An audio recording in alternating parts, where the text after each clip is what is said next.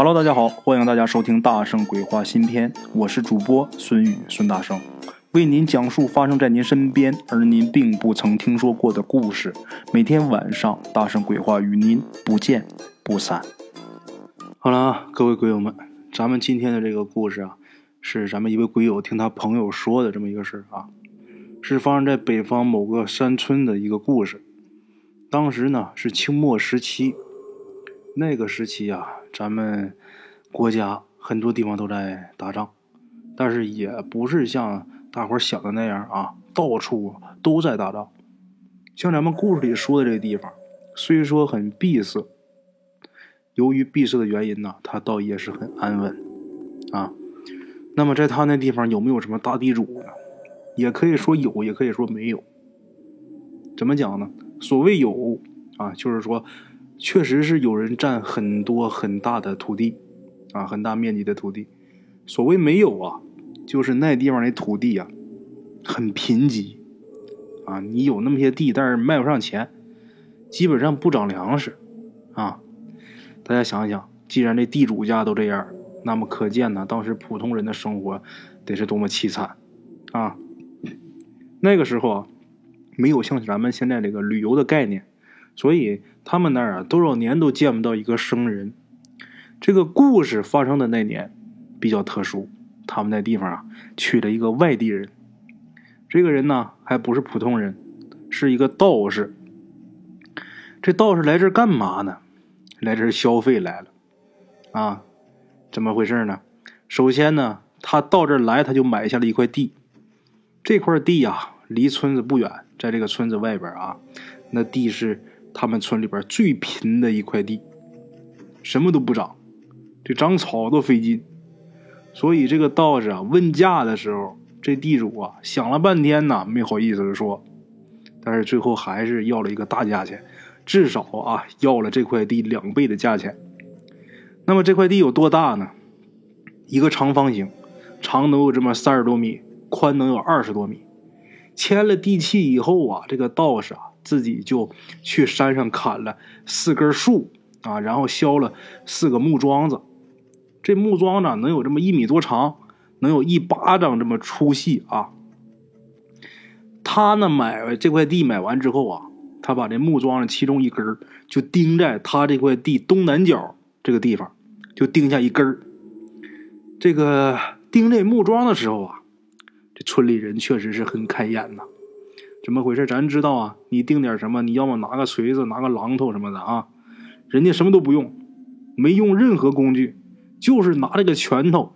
一开始是用这个掌把那木桩给拍到土里，拍进之后就拿这拳头啊，就是钉这个锤子使啊，拿这个拳头凿啊，把这个木桩给砸进地里，将近一米来高。啊，剩在外边就没多少了，不到半米了。这时候冬天呐，那北方的地都冻了，大家能想象到啊，那钉得多费劲。就是咱们冬天的时候，自己想钉点什么，拿大锤往下砸都费劲，人拿拳头给砸下去了。可以想象到这个道士，你说他得有多大的力气啊？这是身上有功夫啊。在这个木桩啊正北面往外又走了两里地之外。他又定下一个，啊，然后跟这两个木桩平行，他又往西走了五里地，啊，把那两根木桩也定在那地方。这时候村民呐，一直都跟着他看热闹，就看他定木桩厉害呀。这个道士是一路走，走到一个地方，哎，定一个。这个村民们呐，这在后边跟着，啊，也不说话。道士也不说话，等他全钉完之后，才回头跟这个村民说：“就说你们别动，如果呀，我这个木桩要是耽误你们事儿了、碍事儿了，你告诉我一声，我马上把它给挪开。”这时候村里就有小心眼儿的，就说道士：“你买那么巴掌大那么一块地儿，你把这木桩子你都打出去好好几里地远，那地方也不是你的，你凭什么钉桩子？”这道士说：“是不是我的？”我也不用别的，我就钉那三根桩子啊。要么这样，我把这个这三根桩子，这不是在不是在我地这三根，我也买了钉桩那地方，我买来行不行？谁家的地啊？你出来，我给你钱。就这么的，村民一起哄啊，就是那几块地的这个主人呢也出来啊，就说我们呢啊，嗯，给钱。道士呢，最后一人给了一笔钱，才算罢休。这些村民一看，这老道不差钱呐，有钱呢，是吧？打那以后啊，甭管这道士干点什么，他们都跟着要钱，而且还是狮子大开口啊。当天晚上，这道士啊，就坐在东南角自己买的那块地啊，那比较大的那块地那根木桩旁边啊，在那坐着打坐。这一打坐打了一夜。第二天呢，他又掏钱去村里边啊。买了一只白色的一只公鸡，雄鸡呀啊！恰巧呢，他们村呢有几家村民还真有，这个这几家村民呢跟道士要价要的都很高，想宰这个道士。这道士说行，是吧？咱比方说一一只鸡一百块钱，他们要三百，道士说行，我不差那二百块钱，我就打个比方啊。不过我只用一只，我买谁的都行。你看你们谁卖给我？这几家村民呐，一看这他妈的暴利，挣钱呢，是吧？都想卖给这个道士，结果他们几个都打起来了。这个道士啊，最后买了一只鸡，买完之后啊，取了一葫芦血，就这个白毛公鸡啊，这鸡血啊，然后在每个木桩下边，他都撒上那个鸡血。有村民就问他说：“你这是干什么呀？”这道士也不说啊，你管我干什么呢？啊？到那以后啊，每天这个道士就是坐在这个东南角这个木桩子下边打坐，有的时候呢嘴里呢念念有词，有的时候呢就是纯粹的打坐。打坐这个时间长了，功夫久了啊，他也起来活动活动。饿了渴了呢，就去村民家买吃的买喝的啊，都花大价买。晚上他也是如此，从没见过他啊晚上在哪儿把这个被窝啊什么都铺好在那睡觉的时候没有啊。而且当时冬天，大冬天的时候，他就只穿了一身很单薄的这么一身衣裳，他也不怕冷，啊，这样能有这么十几天嘛？村民们有的就看出门道了，什么呢？白天没啥，晚上啊就有好奇睡不着觉的，就偷偷的观察他，也不知道是这个道士没发现，还是不愿意理大伙啊。总之，他打坐的时候连这个姿势都不变，这个地方啊。离这个村子很近，就他打坐这地方离村子很近，还别说，还真有村民呢摸到离这个道士很近的地方。其实啊，也不用摸，很多时候就在一些老百姓家的这个房子上也能看到这个道士。道士呢所坐之处，他们呢就是摸的比较近的人呢，就发现啊，他这附近呢隐隐有这个青光闪现，啊。青光闪现，自然不是一直都有，经常是闪一会儿就没了。这时候啊，村里边有不少人都看见嘛，看见完之后，大伙开始传，大伙就研究啊，就说怎么觉得这道士坐这地方，是不是下边有宝贝呢？啊，大伙也没问这个道士是怎么回事啊，自己在那猜，这道士是不是来挖宝的呀？啊？那不行啊，是吧？咱他挖出来宝贝，他给我们这点钱把我们地买了，宝贝让他给挖走了，那哪行啊？他挖出来，咱们必须得分一份啊！咱们卖给你地，咱可没卖给你地底下的宝贝呀！啊！有这么一天呢，这道士啊说他要去县城买点药，大伙儿就看他穿的很单薄啊，瞅这样子是不像是把这个宝贝给挖走的样子。于是呢，有几个比较机灵的就说呀：“我们也跟你去县城吧，啊，咱一起走吧，我们也要去。”这个跟这道士啊，想跟他进城，这个暗含着是监视这个道士的意思。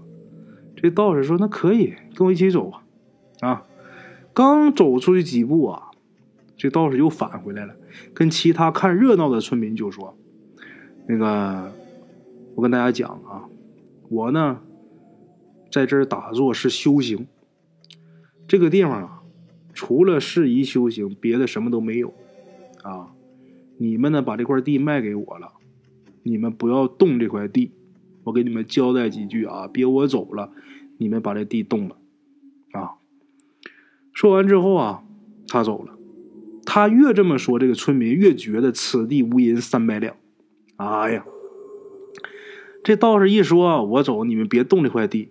这时候大伙一想啊，是啊，那他都走了，那咱们不如把这地方挖开看看吧，这下面到底有没有宝贝？他在这的时候，他天天不离开这，咱没办法啊。他走了，咱先挖一通再说呗。啊，所有人都同意这个方案，于是啊，大家开始一起动手。可怜呐，挖了将近得有一丈的大坑啊，什么都没有下边啊。大伙一算，这道士去县城也该回来了。得了，把这坑给填上吧。坑填上之后，把这木桩重新给钉好。啊，那道士是什么人呢？他不可能不知道。回来一看呢，你们是不是动这块地了？啊，不用问呢，一看这土被翻过了。